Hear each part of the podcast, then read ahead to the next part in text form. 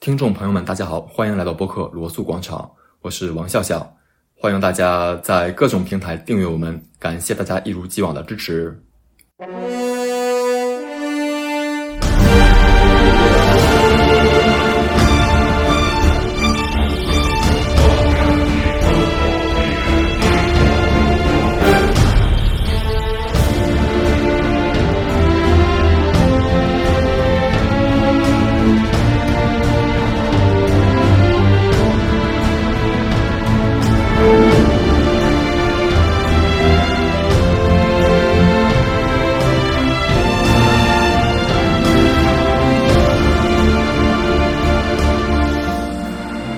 期呢，我们再一次请到了广受大家欢迎的刘全世老师来到罗素广场做客。但是本期有点不太一样啊，刘老师这次来不是做嘉宾的啊，嘉宾竟然是我自己。下面就请刘老师来解释一下本期节目的来龙去脉。好，大家好，我是刘全世。今天我是肩负着一个重要的使命过来的，我是作为一个主持人，作为一个提问者来参加我们罗素广场的题目。在上一次跟王老师做完节目之后，我就是在想，王老师对于高句丽史是有一定的研究啊，不敢之前曾经也不是有一定研究吧，有一定了解。在这个领域，他是博览群书，而且这个有各种各样的自己的观点。我们之前也曾经聊过很多高过历史的见解。讲归讲，不要吹啊！这个 所以我在上次做完节目之后，我就是在想，如果说王老师之后还有时间的话，可以请他来讲一讲他自己对于高句丽史的看法，然后我来作为一个采访者，作为一个提问者，呃，有幸来去垂听一下王老师在这个问题上面的一些一些想法。所以就是有了今天这样一次约定。然后今天我就是也设计了一些问题，事先也备了备课。呃，因为我自己对于高句丽史的了解不多啊，我这里需要做一个免责声明，做一个 disclaimer。如果说我问的问题比较业余的话，也请汪老师，呃，事先啊、呃、在在提问的时候指认出来。啊，这个其实我应该也是做一个免责声明啊，我还是高句丽领域的一个非常非常初期的一个学习者，也是作为一个爱好者的视角去了解这段历史，因为毕竟不是我本身的领域，我也没有这方面的研究能力啊、也就是读一读相关的书籍，读一读相关的论文，整理一下大家的的观点。嗯，好，那我们现在开始。好啊，好啊，好，首先还是先想请问一下王老师，因为高句丽史它是一个相对来讲在国内比较冷门、比较边缘的一个研究学科嘛。中国在中国的话，它应该算是边疆史的研究领域。那你是从什么时候开始，又是出于什么样的契机，会对高句丽史这样一个可能不受大众那么关注的这样的一个历史学科感兴趣呢？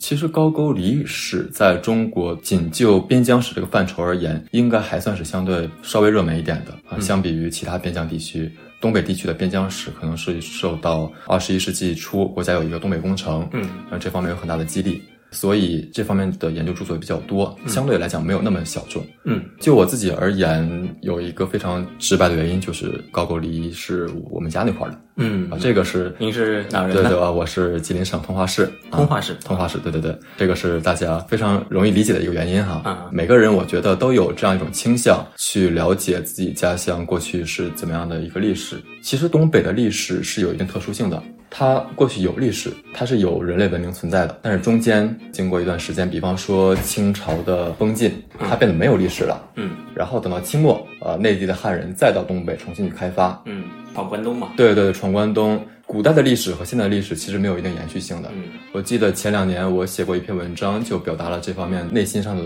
攻击或者矛盾吧。当我看着我们家的山、我们家的河的时候，我是很熟悉的。一千多年以前，也是有另外一群人看着同样的山、同样的河，嗯和我一样的小孩看着同样的景色长大的，嗯也是非常熟悉。但是我对他们一无所知。这些山、这些河，在他们的认知里面也是完全不一样的一个名字。嗯这样一种像谜一样的历史，就非常让我着迷。因为我们家附近有很多高句丽相关的古迹，嗯比方说吉安市嗯高句丽古迹，对对对啊，它有比方说后太王碑、将军坟，嗯很多人都知道，对吧？那我很小，可能五六岁的时候，是跟随我的父母去西安旅游，嗯像高句丽、鸭绿江、嗯后太王碑、将军坟这些名词，嗯就存在于我非常非常小时候的一个认知里面。那么我长大之后，希望把高句丽的历史好好去学习一下，嗯它是怎么一个来龙去脉，这些人是什么样的？嗯，对，对，也就是说东北的历史在你看来会有一个很大的断裂感？非常大的断裂感。呃，现在东北现在东北这么多人，对吧？但是大部分都是在清末的时候迁过去的。对比如说现在东北人口的主体，呃，也就是汉族，大部分都是近代才到东北这片地区。没错没错也就是最近一百一两百年的事情。没错没错，是但是像一千年以前，虽然是在同一片土地，但生活的是一一批完全陌生的人。对而且这一批人，他们的历史可能在随后的一千年当中也被不断的遗忘。对完全湮灭像刚才了说的高句丽，还有更早的，比如说像扶余啊、会墨、肃慎。嗯还有后面的像渤海国，可能在可能在中国大部分人眼中都是比较陌生的名字。而且东北历史在我们传统的中国历史叙事里面，都是一个中央王朝向边疆望去的视角去书写的，对，它很难有自己的一个历史主体性，就记录这片土地上发生的事情都是什么。嗯，而且它又是一个某种意义上是自足的一个地理区块。没错，吧？拉提摩尔在他那一个中国的亚洲内陆边疆里面就提到，东北它是一个，它跟中国北方草原还不太一样。北方草原是游牧文明，对吧？它是一个纯粹草原的文明。但是像东北，其实我们很多的时候对于东北，尤其是满族有一个误解，我们觉得他们是一个游牧民族，但其实不是但其实满族肯定不是一个游牧文明，它是个渔猎文明，渔猎民族。确切来说，应该是渔猎和农耕相结合的一个文明。对对对，嗯他们包括他们也有这个畜牧业，对吧？养猪，对吧之类的。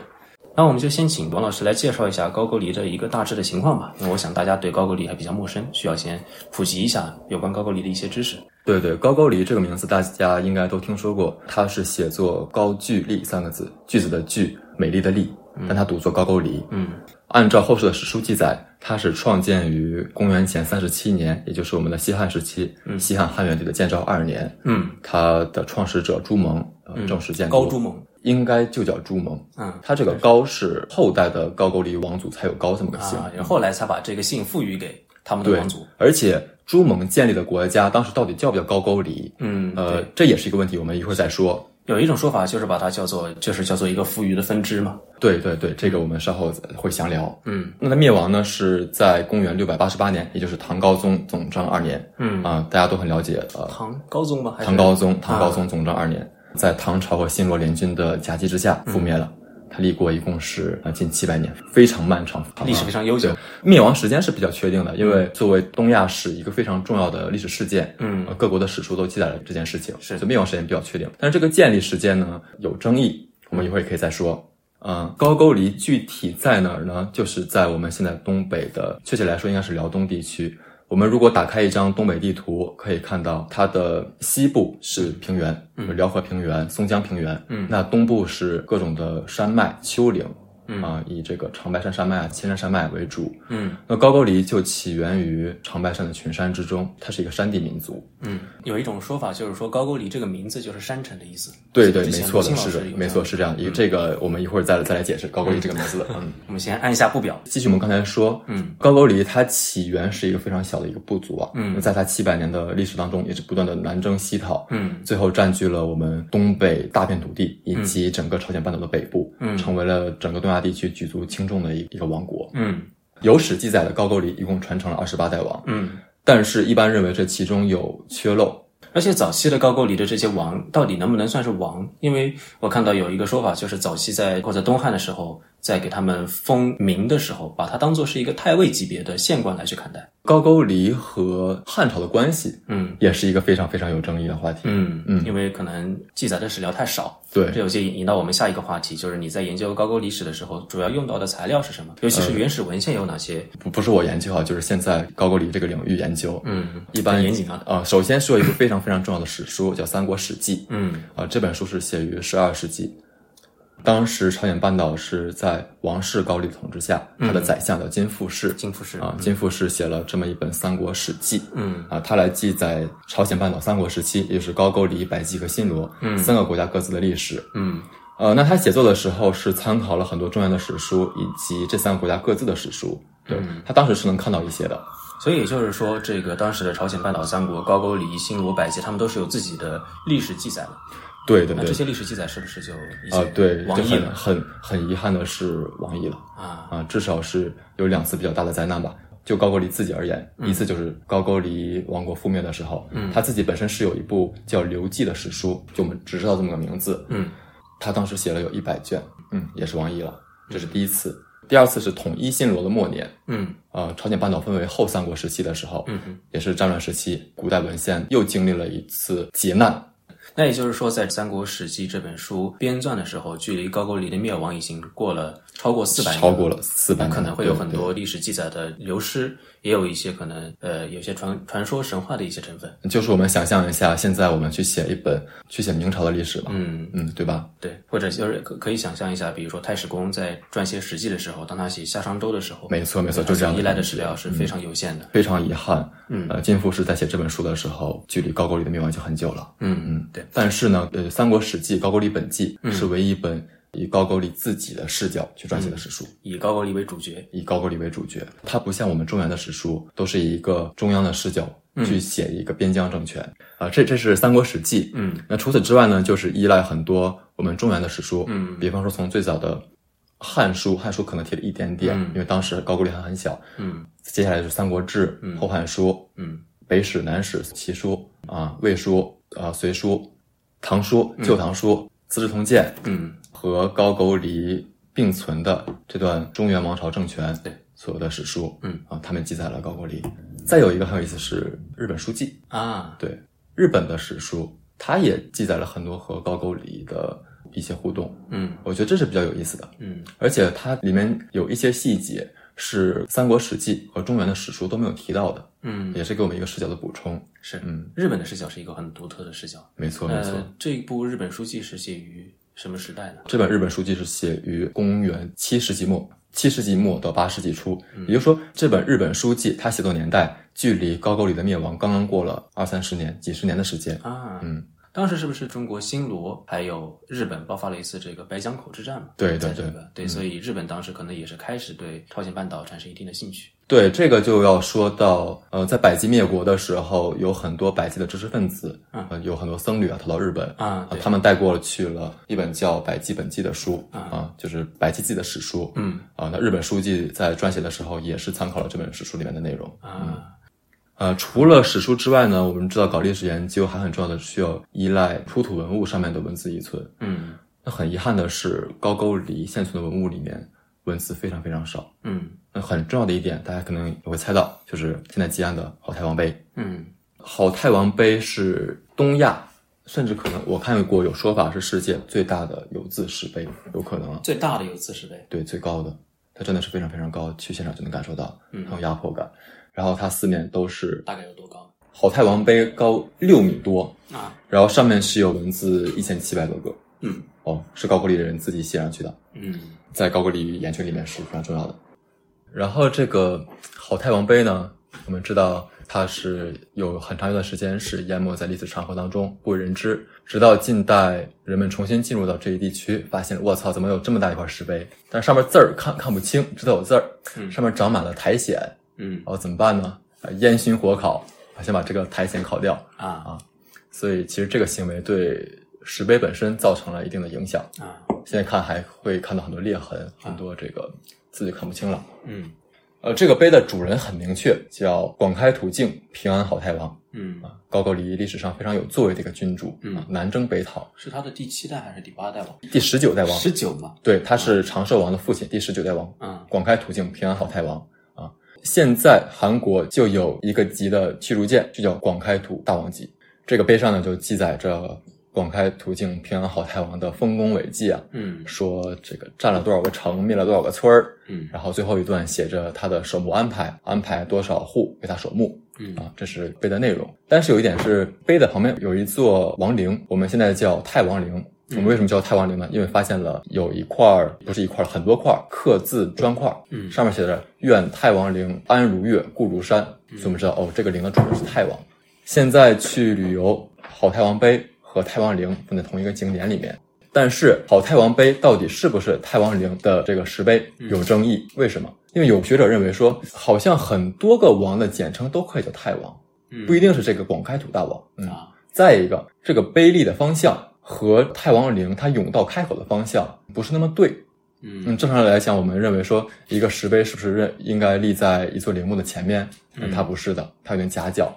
然后它和另外一座墓，一座王陵离得也不是特别远，所以这几座墓到底哪一座是广开途径平安好太王的墓啊？是这个碑真正的主人啊？也是不太确定的。嗯嗯，但是不管怎么说，这个碑作为那个年代高句丽人自己写的文字材料，是具有非常非常重要的史料价值的。而且也通过他们这个石碑是用汉文来写，说明他们也和中原文化有很多的接触。有相当多的接触。嗯其实这是很遗遗憾的一点，就是我一直觉得高句丽人虽然有自己的语言，但是没有自己的文字。嗯他们所有的材料、他们的文书都是用中文来写的。嗯啊，我们知道语言和文字其实两回事儿。嗯那现在我们能留下的去研究高句丽语的材料就非常少了。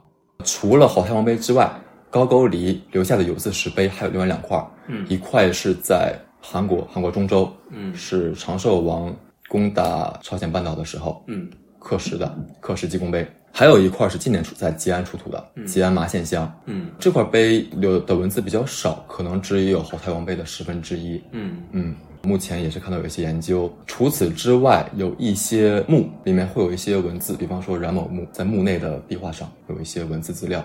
很可惜的一点是，高句丽是一个讲求重葬的民族，嗯他们的葬礼非常华丽，陪葬物非常丰厚，嗯，那这导致了什么呢？导致了盗墓活动非常非常猖獗啊对，所以也就是说，我们从高句丽，比如说他们王族的墓葬当中所现在所能够挖掘到的东西非常之少，真的很少。嗯，呃，缺少了一个重要的考古资料。对对，现在能看到比较有价值的就是一些墙上的壁画，嗯，因为这东西第一个你没有办法抠下来带走，对吧？嗯，呃现在可能呃有些人会抠下来，对吧？是是，敦煌这个壁画就被人抠走了嘛。啊，这个高句丽也有。高句丽在两二十一世纪初的时候，经历两次非常重大的壁画盗墓事件，有组织的这个墓里面的壁画整个抠下来带走了。行，那我们现在讲到了这个高句丽它比较重要的一些原始资料，嗯重要的一手文献，像刚才我们提到的《三国史记》，还有《好太王碑》。那么现在我们先回到高句丽这个名字，对吧？我们首先看到这个名字当中有两个字都不按照它原来的读音，哎，句，字读作钩字，离立字读作离字。那么这一个名字它的来源是什么？它又有什么样的含义呢？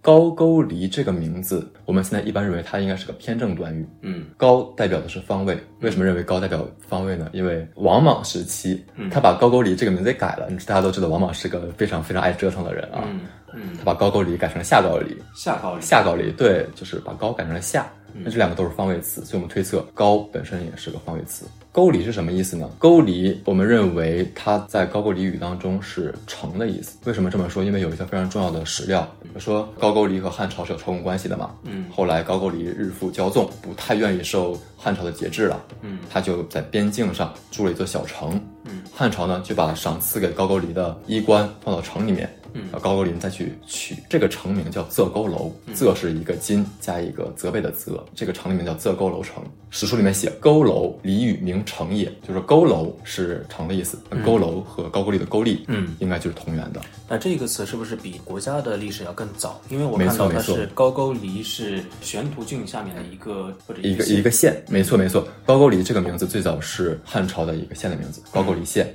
是隶属于玄图郡。这个我们呃接下来再聊。嗯高句丽这个国名最早是以县名为国名，那最早的时候，高句丽它的简称是勾离。那到了大概南北朝的时期，它经历过一次国号的更改，嗯，后来也改名也改名叫高丽。改名叫高丽但是需要，注意的是，这个高丽跟后来的这个高丽王朝是两王室高丽是两个不同的政权。嗯那么从南北朝之后，一直到隋唐，在中原的史书里面，包括日本的史书里面，就可以看到开始称呼这个政权不称呼为高句丽了，称呼为高丽。嗯所以大家熟知的像隋炀帝征高丽、唐太宗征高丽，用的都是高句丽，啊，都是直接写的都是高丽。都是高丽。像史书里面也都是高丽列传。那我们现在先讨论一下高句丽他们王都的问题。我们说高句丽曾经两次迁都，那对最早它的这个都城是在辽宁的桓仁，现在辽宁的桓仁，然后后来迁到了今天吉林的吉安，吉安市啊，他们叫做完都山城，后来再迁到了平壤。那么他这两次迁都有什么战略目的，或者说他到底是出于一种主动的一种战略需要来去迁都呢，还是被迫受到中原王朝的压力而迁都呢？我们先一次一次来讲，先讲第一次迁都，从辽宁省的桓仁迁都到吉林省的吉安市。嗯，那我们今天看从名字来看，以为这是两个省，但其实我们看地图，两个地方其实很近的。近啊，嗯，桓仁它是属于今天的浑江流域，吉安是属于鸭绿江流域，浑江是鸭绿江的一个支流。嗯嗯，那么从怀仁到吉安就是跨越老岭山脉，嗯但从距离上来讲，真的不算很远。嗯高句丽在怀仁建都也没多久，他到第二代琉璃明王的时候就已经迁都到吉安了。那我们认为高句丽可能是离远点吧，啊离汉朝跑远点啊啊，嗯嗯不要来打我。者我喜还躲不行嘛？对对对，就是吉安是一个深山大林的一个地方，易守难啊攻。，嗯它是当时在一片林莽之中的，当时是森林地带。你要要说周边的话，肯定都是森林，啊因为现在也都是森林，都是山，山上都有就是树林。但是高句丽定吉安的这个都城、嗯国内城，现在研究它是建立在一个汉朝的据点之上的啊，啊，它那个城垣下面就是说汉就已经是有一座城了。对对对，啊，本来是一座汉城，嗯然后后来高句丽占据了，把这定为定为都城，嗯嗯那么在高句丽语里面，这个桓仁本来是叫做和声古城，和声古城然。后吉安是叫做完都山城。这个词有什么含义吗？和声古城，嗯。和声两个字我们无从考据，不知道什么意思，啊，只能推测古，古和刚才我们说的佝偻、沟离嗯。应该都是都是同源的，是城的意思，就是和声城，这是我们现在推测和声谷这个名字的意思。嗯。但是和声两个字确实是无从考据了。嗯。嗯，然后纠正一下你第二个问题，高句丽在吉安，它的都城其实是有很多座。高句丽一般都是平原城加山城结合的模式，完都山城是那个山城，嗯，平原城叫平原城叫国内城，啊对对对，从完都山城山上可以看到国内城，我我是去看过，所以这两个城市相距很近的。很近，嗯，因为我们现在视角来看是很近的，一个在吉安市区，一个在吉安郊区啊，对。另外，其实我们要知道，高句丽因为它留下文字资料非常非常少，可以说它基本所有的问题都是有争议的。有一种观点认为说，不是定都平壤吗？这个平壤城最早也是在吉安，啊，并不是我们今天所知道的这个朝鲜首都机场平壤，对对对。然后，但他迁都到朝鲜平壤之后，把这个名字带了过去了。啊啊，，从此朝鲜的平壤就变成了平壤。然后史书记载，高句丽第一次迁都是迁到了一个叫魏纳盐城的地方。嗯这个地方在哪儿？其实也有一些争议。一般的观点认为说，魏纳盐城就是完都城，就是完都山城。是啊，说魏纳盐和完都这两个词是是同一个词，不同的中文转译。但我对这个观点，我我觉得是没有那么说服力的。嗯我觉得可能是两座城。有观点认为魏纳盐城是现在的霸王朝山城，它离瓦鲁山城有一定距离。魏纳盐这个词什么意思，也是不太不太知道。就是魏纳可能是可能是一个地名，一个部落的名字，因为我们知道高句丽内部的部落或者说族群部族，经常是以纳结尾的。嗯什么什么纳就什么什么部啊，魏纳可能就其中一个部啊。这个盐什么意思不太清楚，嗯魏纳盐城。然后完都城这个名字，刚才说了，有很多观点认为完都和魏纳盐是同一个词，不是那么令我信服。然后我有一个自己的小发现，我还没有看别人提过，就是我发现完都这个词和玄图这个词，它的上古音拟音非常近，非常非常像。这两个词之间是不是有某种不可告人的联系呢？不想不明白。包括完都山城在内，包括国内城在内，吉安市是高句丽在此立都了四百年。即便迁都到平壤，这个吉安也是作为副都存在，它有大面积的高句丽文化遗存，尤其是古墓。嗯我去吉安玩的时候，开车经过它它的市区，经常两边就突然出现一座巨大的封土墓，嗯像小丘一样，要么就是民居。我觉得这点是非常令我震撼的。穿梭在历史当中，旁边就是远古未知巨大建筑，嗯，嗯，也不知道是谁的。这个吉安的这些古墓的规模大概有多大？吉安市现在存有高句丽古墓，大大小小一共一万多座，数量级是这样的，其中有非常大的，像刚才我们提到太王陵，还有其他几座王陵，比方说千秋墓、临江墓，一共可能二十多座非常巨大的基石墓。这些墓从体量和规格来说应该是王陵，但不知道是谁的。除此之外，也有一些没那么高大的，可能有两三米高的基石墓，是贵族墓啊。啊，那规模也不小。对，然后还有一些更小的平民墓，大大小小一共是一万多座。那么从完都山迁到平壤这个过程，它是出于什么样的考量呢？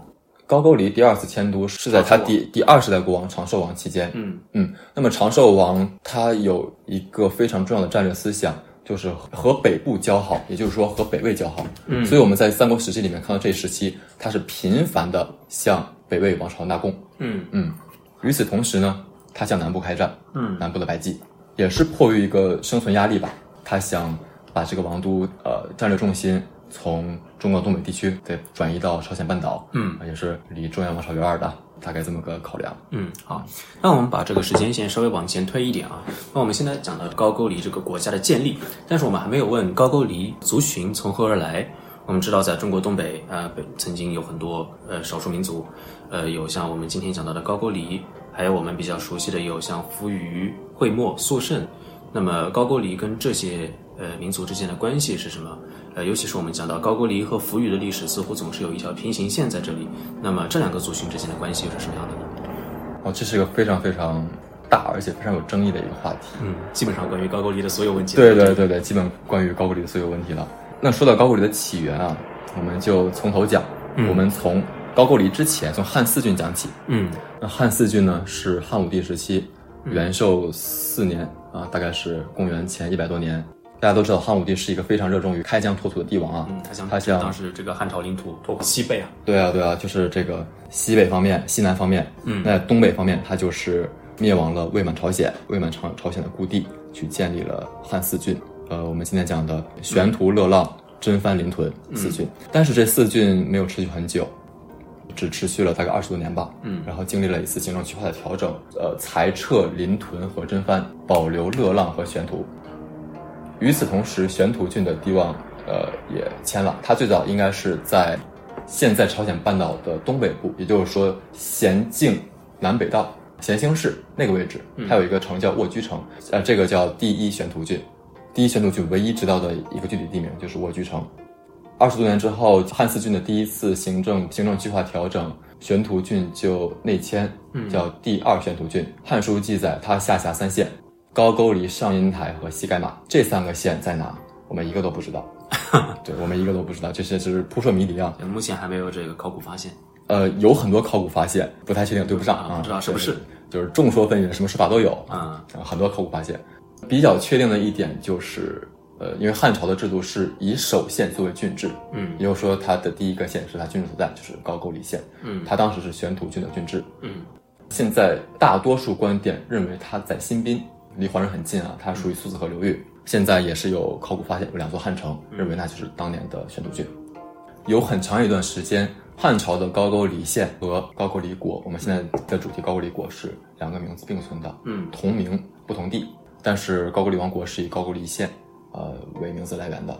那我们既然说到汉四郡了，这个玄土郡我们刚才说了，它是非常扑朔迷离啊，很有争议的一点在于，我做过一个统计，《汉书》它列的当时西汉一百多个郡国，嗯，平均每个郡都辖二三十县，二三十个县，嗯。最多的，比方说像琅琊郡，它竟然能辖五十多个县，嗯。那玄土郡刚才说了多少呢？有三个，只有另外两个诸侯国能和它并肩这个数量级，呃，所有的郡里面是独一无二的，就它下辖的县非常少。嗯那是不是说它人口密度很低呢？不是，我们算它每县平均的人口数和每县平均的户数，哎，宣徒郡在西汉所有的郡国当中几乎名列前茅，排到十三位这个位置。那也就是说，当时呃汉朝对于玄图郡它是有非常详细的人口统计的。没错，没错，是班固修《汉书》的时候是详细记载了每具体到个位数每个那郡那。这那这是否说明汉朝对于当地是有一个比较强的行政控制呢？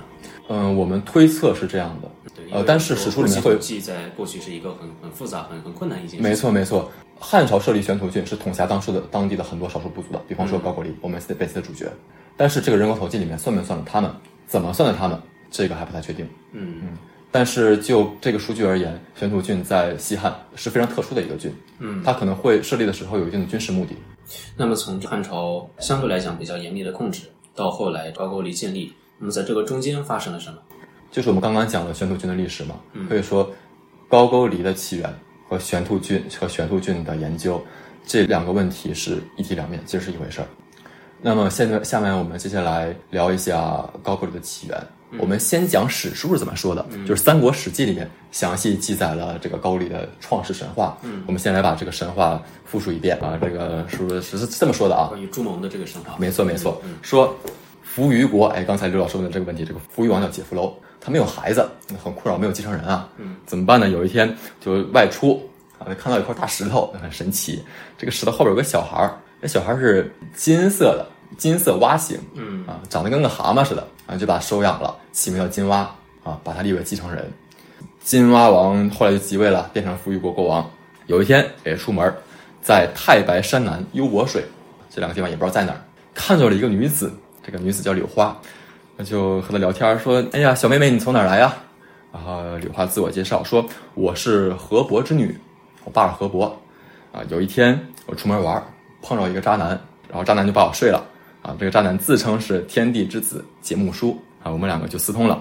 然后我父母就很生气啊，认为我没有媒婆，就把自己私私自许配给别人了，就把我贬居到这里居住。然后金妈觉得哎有点意思啊，小姑娘就把她带回去了，给她幽闭到房间里面。阳光照了进来，照在了柳花夫人的身上，柳花就怀孕了，生了个卵，生了个蛋啊。金蛙王把这个蛋丢给猪狗，猪狗不吃，丢到路上，牛羊都避开走。然后是一个神迹，对对神迹。然后金蛙王很生气，就拿刀砍，砍不动，就还给了柳花。柳花就孵化这个蛋。有一天，这个有一个男子从蛋里边破壳而出啊，这骨骼是人身的，他是从蛋里面对对对，骨骨骼清奇啊，生出来就七岁，射箭射得非常好。于是就起名叫朱蒙，在夫于鱼里面，朱蒙就是射箭好的人的意思。这就是谁呢？就是高句丽的创始祖朱蒙，这个叫东明圣王。在《后太王碑》里面也记载了这个神话，但是记载名叫邹谋，邹谋朱蒙，就是音译的写法不太一样嘛。这个金蛙王就养着了，当为当自己的养子。朱蒙就很厉害呀，金蛙王的所有的儿子跟他比试都比试不过。金蛙王自己的亲儿子继承人就跟这个金蛙王说：“你看这小子不怀好胎啊。”这有一天必为大患，你得把他除掉。金蛙王就准备对朱蒙动手，但是朱蒙他很聪明，之前金蛙王让他养马，他就把那些看起来不错的马，就给他喂了很少的饲料，让他变得看起来面相不太好，然后给那些不好的马就喂得白白胖胖的。所以金蛙王要对他下手的时候，他就骑着一匹马就逃走了，一路向南遇到了一条大河，就燕丽大水。这条河可能是现在的会会发江或者是浑江，不太确定是哪条啊。在河边，他说：“我乃天地之子，因为他爸是节目书嘛。这个词话里说了，我乃天地之子。嗯，河里边的鱼鳖呀，全都浮上来，给它变成一座桥。朱蒙就越过了河，摆脱了追兵，一路逃到桓仁，在废流水足本溪立城，就是河川古城。废流水现在我们认为是浑江，或者是它的支流富尔江，因为桓仁这个地方就是富尔江汇入浑江的地方。”祖本就是这片平原，建立一座都城山城，叫河川古城。呃，有的史书记载朱蒙这时候建立的国家叫祖本富余，有的史书就记载他建立的国家就叫高句丽，这个不太确定。但至少在这个神话里面，认为朱蒙他建立的政权是出自富余的，他是富余的一个分支。这是《三国史记》史书上他们自己是这么认为的。这个神话有一个很致命的问题，在于《三国史记》写于刚才我们说了十二世纪一一四五年，《好太王碑》立于公元四百多年。我们现在找到包括中国史书、朝鲜史书，还有出土文物所有的资料提到这个神话，没有早于公元四世纪的，所以我们认为这个神话是在这个神话发生之后三百多年。对对，我们认为这个神话创造的时期应该是不会早于公元四世纪。那再早有没有类似于这个神话的原型呢？是有的，扶余国。嗯啊，对，就是我们刚才说的，扶余有一个与此基本上是类似的，近乎于平行的一个。这个记载到哪里呢？记载在东汉大学者王充写的《论衡》里面。嗯，记载扶余国的创始创世神话，跟这是同样的。嗯嗯，然后他们的国王叫东明。没错没错，有观点认为东明可能就是包括扶余、包括高句丽、包括百济，他们对于自己创世祖的一个名字，嗯，就叫东明王。但是后来高句丽因为它强大了，这东明圣王就变成了。朱蒙自己专属的名字，有这么样一种观点。那也就是说，是不是我们可以某种意义上断定说，高句丽可以说是出自于扶余，所以它的这个神话传说跟扶余有异曲同工之妙？就像我们刚刚说了，关于高句丽的所有问题都有争议，这个问题也有一定争议。我读过一篇论文，他提到说，这个神话有可能是扶余族群进入到高句丽政权里面，篡改了高句丽的创世神话。对，展开可能是另外一个话题了，但读起来也非常有意思。这个有机会可以细讲。除了高句丽本身和扶余以外，还有一个国家的创世神话也是非常类似的。嗯，就是百济。百济的创世神话是怎么样的？朱蒙不是到华人地区立都建国了吗？但是他在扶余国的孩子没有带过来，他和当地的废流国本地的族群联姻，生了两个孩子。他原本的儿子在扶余国就过来投奔他，就立为继承人了。当地生的两个孩子一看，好像这儿没有我们的立锥之地啊，怎么办呢？向南迁徙，迁徙到朝鲜半岛，建立了百济国。它也是一个王子出逃建立的国家的神话。嗯嗯，那也就是说，这个扶余、百济还有高句丽，他们的历史都有彼此之间的联系。没错，没错，甚至是在族属上面也是有可能同出一源。哎，是这样的。而且百济这个国家，它的国号也是历经改变。嗯，它一开始叫石济，后来叫百济。而且它在历史当中有相当一段时间，它是自称为南扶余。嗯嗯，它将南扶余作为自己的自称，所以就有一段关说，百济不是在朝鲜半岛的西南部分嘛，对吧？它和中原王朝，它它和大陆就有很多海上贸易的联系。那王充是哪儿的人呢？王充是浙江人啊，就说你这个王充是不是你从小到大你听了很多海上贸易的海商渔民啊，听了这个神话，以为是扶余国的，但其实他是南扶余国的，所以你听到的你记载的这个神话，是不是其实是百济的创世神话？啊，有这样一种观点。那我们下面讲到的一个问题，可能大家会相对比较熟悉一些，也就是我们说隋朝，呃，隋炀帝三征高句丽，很多历史学家都会认为，就是三征高句丽劳民伤财，导致了这个隋末的农民起义，也是客观上面造成了隋朝的灭亡。那么隋炀帝为什么要调动天下的兵马资财来去发动这样的军事行动呢？那高句丽到底在什么方面得罪了隋朝？那隋炀帝又是为什么一定要非要灭高句丽不可呢？我认为这是一个非常自然的地缘政治的选择。嗯，我们回头看高句丽的博兴到灭亡七百年，它是西汉末年、东汉初年，嗯，一直到唐朝这段时间，其实是中原地区非常薄弱的一个阶段，很多的乱世，很多的纷争。中原王朝没有力量投射到辽东地区，嗯，形成了一个权力真空，给了高句丽政权崛起的机会。等到中原王朝统一了，变成一个统一帝国，那高句丽的灭亡的丧钟也就敲响了。嗯，三国时期里面有一条记载说，高句丽的国王听到了隋朝灭亡陈国的消息，王大惧，嗯，就吓坏了，嗯，然后开始去修建自己的边境，巩固防守。就是高句丽自己，他是认识到这一点的。如果中央王朝变成了一个统一的帝国，那是没有高句丽生存空间的。嗯，那对于隋朝而言，它的东北方向横亘着一个体量非常巨大的王国，无论是人口还是面积，对它的国防都是一个非常重大的压力。而且高句丽和中央王朝的关系时判时降啊，一直在朝贡，也一直在有小的冲突。嗯，对于无论是隋文帝还是隋炀帝，还是唐太宗还是唐高宗，他不会允许自己的卧榻之边有这样一个强大的敌人。卧榻之畔，岂容他人安？没错，没错。嗯唐高宗最后灭亡高句丽之后，啊啊，史书有记载，他迁了高句丽的人，可以看到他人口非常非常多，非常繁盛。嗯嗯，而且在一点是从意识形态上，高句丽占据的是汉四郡的领土。隋朝、唐朝在法统上和汉朝是一脉相承，那自己的旧土被另一个政权所占据，也是一种去攻击它的合理性。嗯嗯，那我们现在在看历史的时候，隋炀帝征伐高句丽和唐太宗征伐高句丽形成了一个鲜明的对比。我们说隋王，呃，一种说法说隋王亡于大运河，一种说法说隋王亡于征伐高句丽，导致天下民变四起。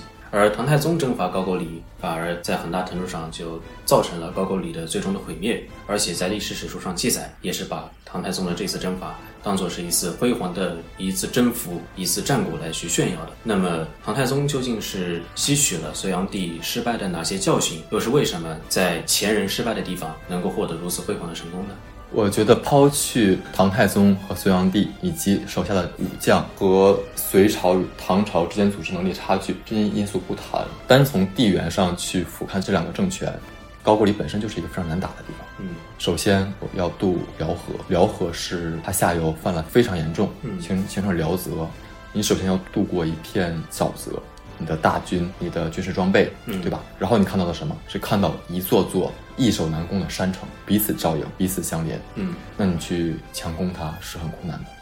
事实也证明这一点。从隋朝到唐朝，中央王朝对高句丽的征服战争一共持续了六十年，花了六十年，整整三代人的时间才灭亡了这个政权，足够一个小孩长成一个花甲老人。嗯隋炀帝征高句丽的战争虽然从结果上是失败了，嗯但我们必须要承认，它大大削弱了高句丽的实力。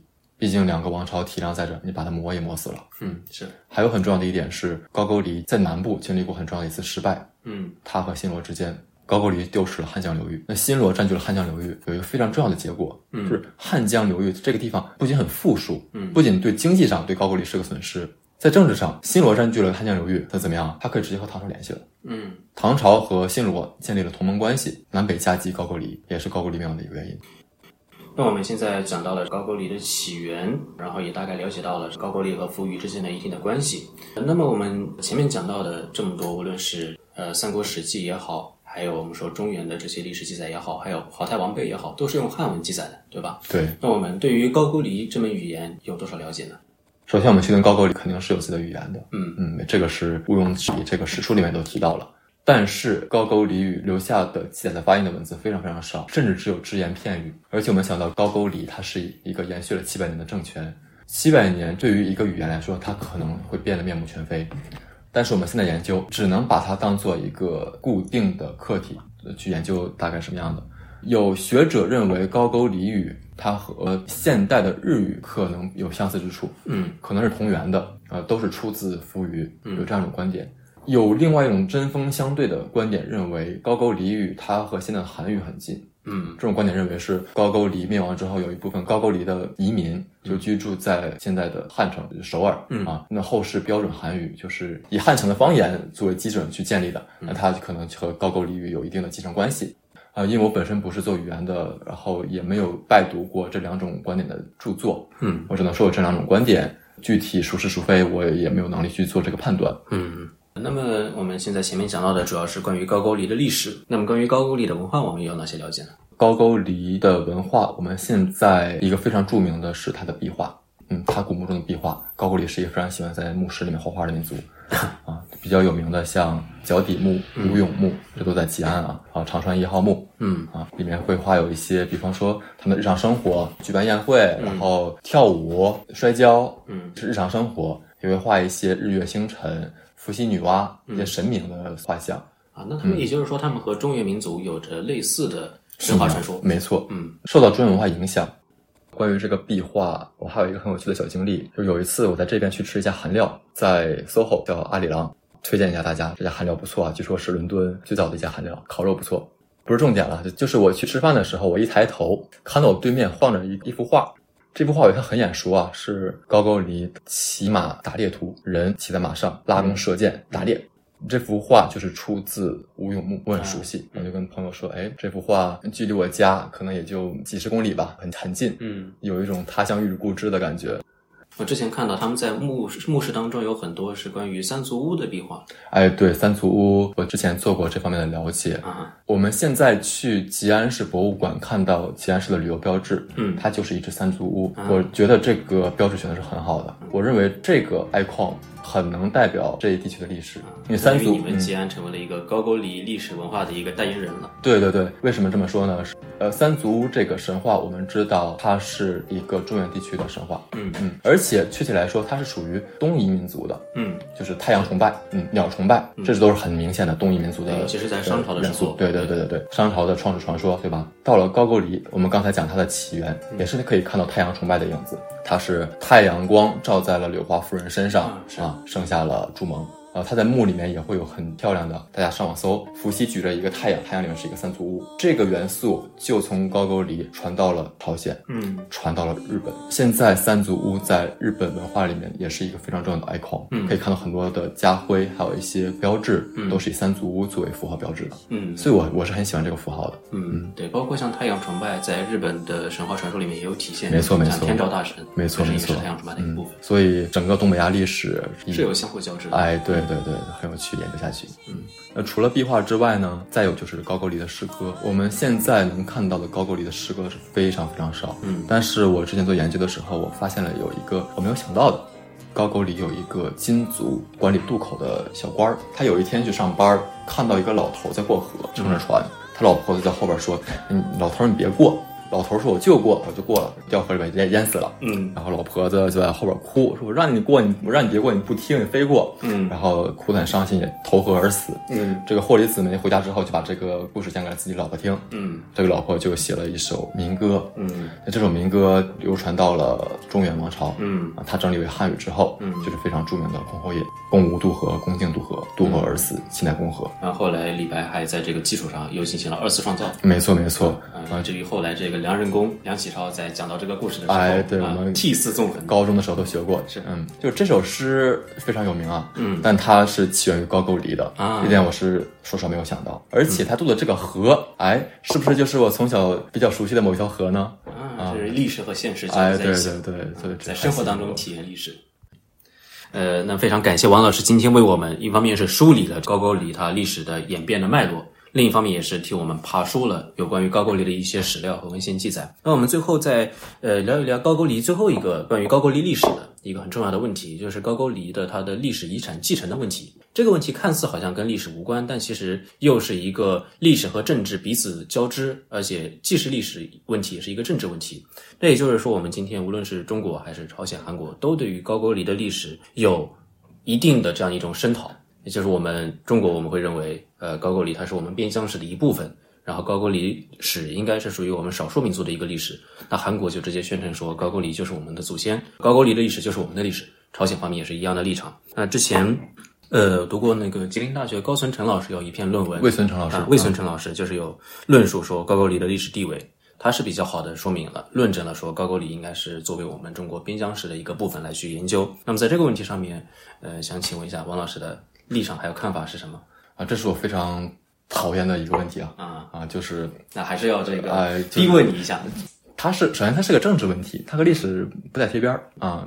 但是当然，历史是跟政治有千丝万缕的联系嘛，从古到今都是这样。嗯、那说到这个问题，我们先说一下高句丽兴起于汉朝境内的这么一个小部族，最后是怎么成为整个朝鲜的一个代名的。嗯嗯，刚才我们说到了高句丽在中期经历过一次国名的更迭，从高句丽变成了高丽 （Goguryeo） 到 Goryeo。高句丽灭亡之后，朝鲜半岛经历了统一新罗时期。嗯统一新罗后面末期也是民变四起，就出现了一个政权，自称后高句丽。嗯嗯，后代来称的王室高丽。嗯嗯，他这个国名很显然直接来自于高句丽，因为高句丽是一个非常强大的政权。嗯，对。那王室高丽呃和新罗合并之后啊、成为了朝鲜半岛上的一个非常辉煌的政权。从这时候起，高丽就变成了整个朝朝鲜半岛的代名词。那现在韩国和朝鲜的国名叫 Korea，也是来源于高丽这个词。呃，所以我们看到有这样一个脉络的关系。但是王室高丽和高高丽之间的继承性究竟有多大？有肯定是有联系，有那么一些联系，但也就只有那么一些。呃，刚才为什么说这个问题是一个很讨厌的话题？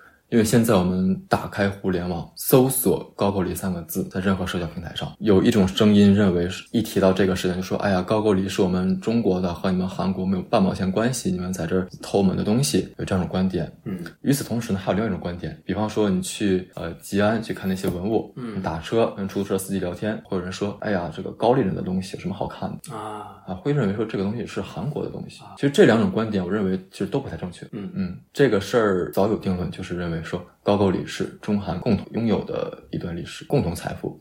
包括像本世纪初我们去申请世界文化遗产的时候，嗯也是中国境内的王城王陵，嗯啊和朝鲜的高句丽墓葬啊分别列入世界文化遗产。嗯嗯，这个问题其实挺无聊的，因为有一点刻舟求剑的意思。嗯对于一个历史政权，我们现在用一种民族主义的视角去为它定性，为它属于这个国家，属于那个国家。中国和韩国的外交部之前有过一个共同声明，说，嗯啊，这个不要让政治干预学术啊，state and church 啊，政教分离，政治的归政治，学术的归学术啊，不要互相影响啊。但是其实这个争论之所以会出现，本身就代表着说政治肯定会影响学术的，是嗯。呃，你去看韩国人对这个问题的论述，也会有一些很民族主义的视角，认为这个就是我们国家东西。那我们现在就要去继承高句丽的全部的领土。现在你们中国的东北部分是不是也有一部分领土是属于我们呢？对不对？这其实都是不太正确的观点。嗯，但无论如何，高句丽在我看来是历史当中一个很孤独的文明，它没有前身，也没有继承，就这么灭亡了。其实中国和韩国都没有真正的去继承它的文化遗产，它的移民也就融入到了周边各个民族当中，很多迁入了中国，很多就待在朝鲜半岛，还有一部分去了日本。高句丽民族已经不存在了。那我们现在去探讨高句丽作为一个历史政权，它属于哪个国家，那是不是一个没有根据的讨论呢？也就是说，一方面所有人都想要去继承它，所有人都都在去争夺它的历历史遗产，说我是高句丽的继承者。那另一方面，真正去怀念高句丽的，真正站在高句丽的角度看问题的，站在他站在他本身的视角来去研究高句丽史历史的人，却已经在历史长河当中消亡了。早就消亡了。嗯，感谢王老师今天最后给我们做出了这样一个高屋建瓴的一个收尾啊。那我们今天也是非常感谢王老师对于高句丽历史的这样一个讲解。好，非常感谢感谢刘老师来到罗斯广场当一个客串主持今。天这个舔言来去扮演一个主持人的角色，为的主要是衬托王老师这种红话。啊，这个这些都会都剪掉啊。好，那我们下次见，好，谢谢谢谢观众老爷们的捧场，感谢大家收听罗素广场，我们下期再见，下期再见，拜拜。拜拜。